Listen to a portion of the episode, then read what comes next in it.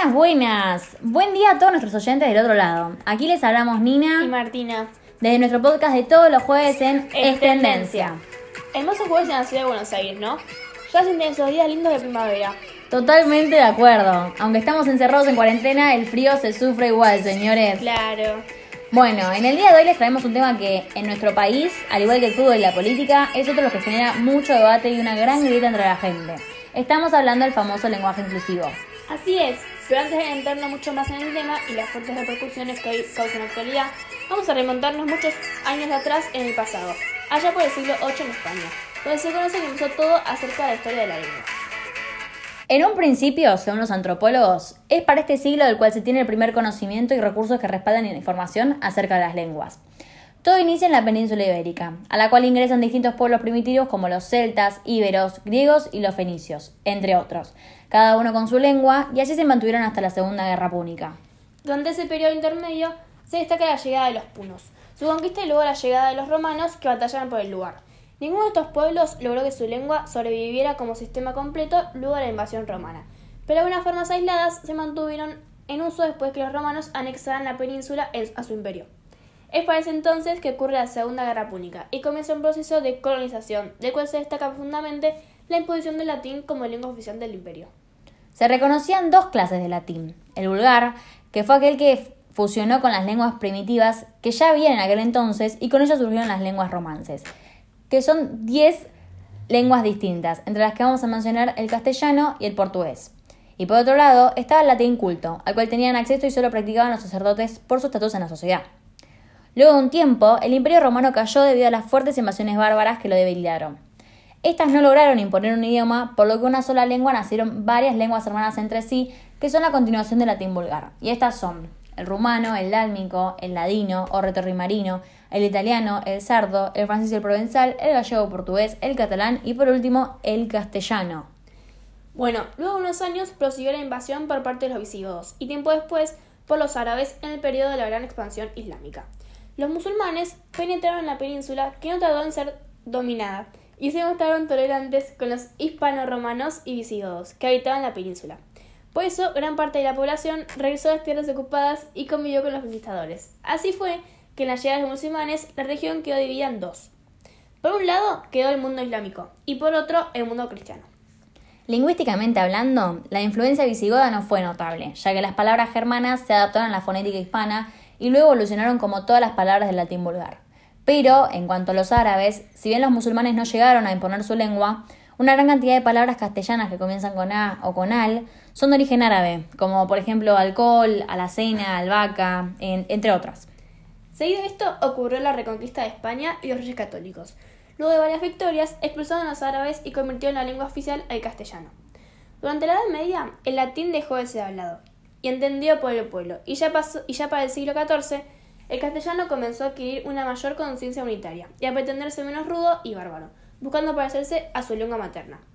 En 1942, el castellano encuentra su fórmula apta para la unidad y expansión con el deseo de ser la lengua imperial del mundo, sueño que se pudo hacer realidad en el siglo XVI. Por último, bajo el reinado de Carlos I y Felipe II, el castellano pasó de lengua de unidad nacional a lengua imperial de la cristiandad, y luego de un tiempo se fijó la fonética que aún hablamos con cambios como la desaparición de la H aspirada, la H hecha Z o C, y la doble S y la X hecha J. Bueno, es el día de hoy que sabemos que por más de que los idiomas ya estén impuestos, generalmente cuando se produce un cambio es porque el hablante cambia la manera del lenguaje y la lengua, no por un contexto social. Es decir, que las evoluciones ocurren porque los hablantes suelen hacerlo inconscientemente y eso termina cambiando la palabra en sí. También se sabe que en muchas regiones, no solo nuestro país, las formas y o palabras difieren, aunque el idioma en sí sea el mismo y el significado también. A esto se lo conoce como dialecto, y técnicamente hablando con distintas maneras de referirse a una misma cosa o persona en el mismo territorio.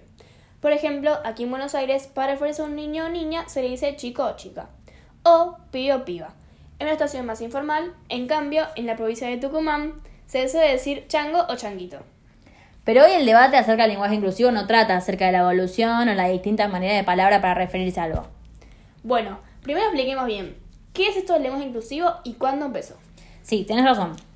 El uso del lenguaje inclusivo se puede remontar hasta los años 70, donde el feminismo de la época comenzó a cuestionar la poca relevancia del género femenino en la lengua o la representación despectiva del mismo. Sin embargo, esto no causó un boom en nuestro país debido a que no era un tema muy hablado ni considerado relevante. Hasta hace unos pocos años, que lo que sería el movimiento social del feminismo se dio a conocer cada vez más hasta lo que sería hoy en la actualidad, que también se considera como una forma de vida y a su vez como un adjetivo descriptivo para quien así se considera. La idea del lenguaje inclusivo es que explícitamente busca el cambio de la palabra para permitir una inclusión. Es decir, los artículos y formas plurales de las palabras abarcan dos géneros, uno masculino y otro femenino, entendidos como la, el, los, las, entre otras cosas, refiriéndonos a la O como masculino y la A como femenino. Lo que se busca es la manera de distorsionar y modificar esas palabras, para lograr la inclusión de aquellas personas que no se sientan identificadas con los géneros mencionados, y para esto crean la, sustitución por la letra E o X en algunos casos. Es decir, les chiques, todos somos o amigues, entre otros. El concepto alude al modo de expresión que evita las definiciones de género o sexo, abarcando a mujeres, varones, personas transgéneros e individuos no binarios por igual. Ahora es acá donde empieza la famosa grieta, que sería por la aceptación o no del mismo. Y no solo es un tema controversial, de que se conoce más una opinión al respecto, sino que hoy en día es un tema que muchas veces se trae a colación en estas conversaciones, con almuerzos familiares, en reuniones de amigos o también en reuniones como de trabajo. Bueno, por eso decidimos hacer como unas encuestas a nuestros familiares más cercanos y allegados para ver no solo qué pensaban, sino también si ellos, todos ellos conocían en sí lo que sería el lenguaje inclusivo. Entonces optamos por hacer esta encuesta de manera etaria, es decir, a distintos grupos de edades para así conocer las distintas opiniones y si es que la respuesta de ellas variaba o tenía fuertemente que ver con su edad. Porque hoy en día la mayoría de los debates que se hacen, por ejemplo, discutiendo en una mesa familiar, casi siempre se llega a la conclusión de que las opiniones difieren por la edad, que porque los mayores nacieron en otra época y fueron criados o enseñados en un entorno que no les permitía pensar de una forma diferente. Como que están acostumbrados a que siempre haya sido así.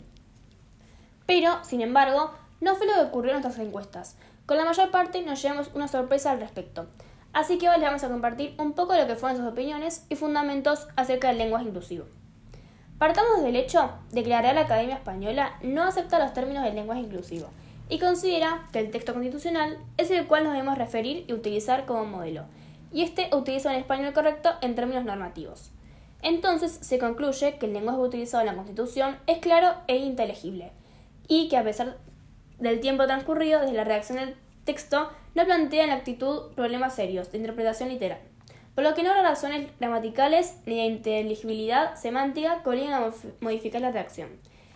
Esto lo nombramos ya que muchos de los entrevistados se refieren mayormente a la posición de la RAE en cuanto al lenguaje inclusivo. Exacto. Y procediendo con las encuestas, en un principio hicimos encuestas a tres jóvenes de entre 20 a 30 años y sus respuestas, si bien no difirieron mucho, hicieron hincapié en distintos puntos. Por ejemplo, la primera entrevistada, Florencia Tacone, dijo que según su punto de vista el lenguaje inclusivo le parecía una cosa más del contexto que se vive hoy en día en cuanto al feminismo. Luego hablamos con Bianca Soberón, que piensa que no le parece algo que esté mal para quienes decían usarlo, pero sin embargo no estaba de acuerdo en que sea algo obligatorio, debido a que ella no sabe si lo usaría. Por último, hablamos con Rodrigo Nieto, que, que afirmó que él usa la X a modo de sustitución y le parece mucho más factible que la E, para aquellos que así se consideran incluidos, pero insiste y concuerda en que no debería ser obligatorio. Después nos dirigimos hacia mayores y debatimos con nuestros padres que rondan más o menos los 50 años de edad, acerca del tópico, y es aquí donde nos llevamos la gran sorpresa. Dos de ellos nos dijeron que no les parecía para nada en lo absoluto mala idea. Si bien les costaba familiarizarse con los términos, no tenían problema en que más personas lo usen y respetaban completamente esa decisión. Por otra parte, los otros dos de ellos creen que algo tonto sin sentido el cambiar nuestro lenguaje y afirman que la, que la inclusión no tiene nada que ver con el lenguaje, sino que va por otro lado. Y en cuanto a nosotras, y yo, desde mi punto de vista, me parece que está buenísimo que se puedan proponer cambios y, o maneras en las cuales aquellos que no se sientan identificados con los dos géneros existentes, que para ellos son más de dos, pero eso ya es otro tema aparte, hay que respetar y adaptarse a eso. Es decir, yo la verdad jamás lo utilicé ni tampoco tengo pensado hacerlo, pero por el hecho de que a mi parecer, desde mi punto de vista, la inclusión empieza y va por otro lado. Como que hay acciones a tomar que deberían ser más importantes, aunque aún así no descarto el lenguaje y si hay alguien más que me pide que lo utilice, haré lo posible para hacerlo. Lo mismo ocurre con las personas transgénero que quizás están en proceso del cambio y momentáneamente prefieren que los llamen de otra manera a su nombre de nacimiento y eso está más que, eh, más que perfecto y súper validado. No sé si vos, Martu, pensarás lo mismo. Sí, yo pienso, más o menos lo mismo. Desde mi punto de vista, yo creo que ante la revolución en la que nos encontramos hoy en día, el lenguaje inclusivo debería ser aceptado por toda la sociedad. Además, entiendo que los cambios socioculturales en todas partes del mundo nos llevan a un avance de la manera de manifestar dicha revolución, y que todas las sociedades tienen esa necesidad en la que todo el tiempo desean manifestar, y eh, también desean generar un cambio en el cual la inclusión puede manifestarse a través del lenguaje que deberían ser absolutamente válido y respetado. Al menos eso pienso desde mi lugar. Dicho esto, quiero agregar que en la actualidad las redes sociales son grandes sitios donde las personas dan sus opiniones, y en algunos casos estos se viralizan, y al viralizarse nos permiten comunicarnos en solo unos pocos segundos con personas de todo el mundo y de todas las ciudades, y así poder conocer distintos pensamientos o compartir información trascendental, y así justamente trascender. Por eso entiendo, estoy convencidamente de que el lenguaje inclusivo debería ser aceptado por la sociedad, pero no debería ser obligatorio para aquellas personas que no se sientan cómodas al usarlo. Por ejemplo, yo actualmente no lo uso, pero si fuera necesario no tendría ningún problema al usarlo. En síntesis, el tema del lenguaje inclusivo es un tópico bastante interesante a tratar y lo que importa para mí siempre va a ser que todas las opiniones deben ser valoradas y respetadas.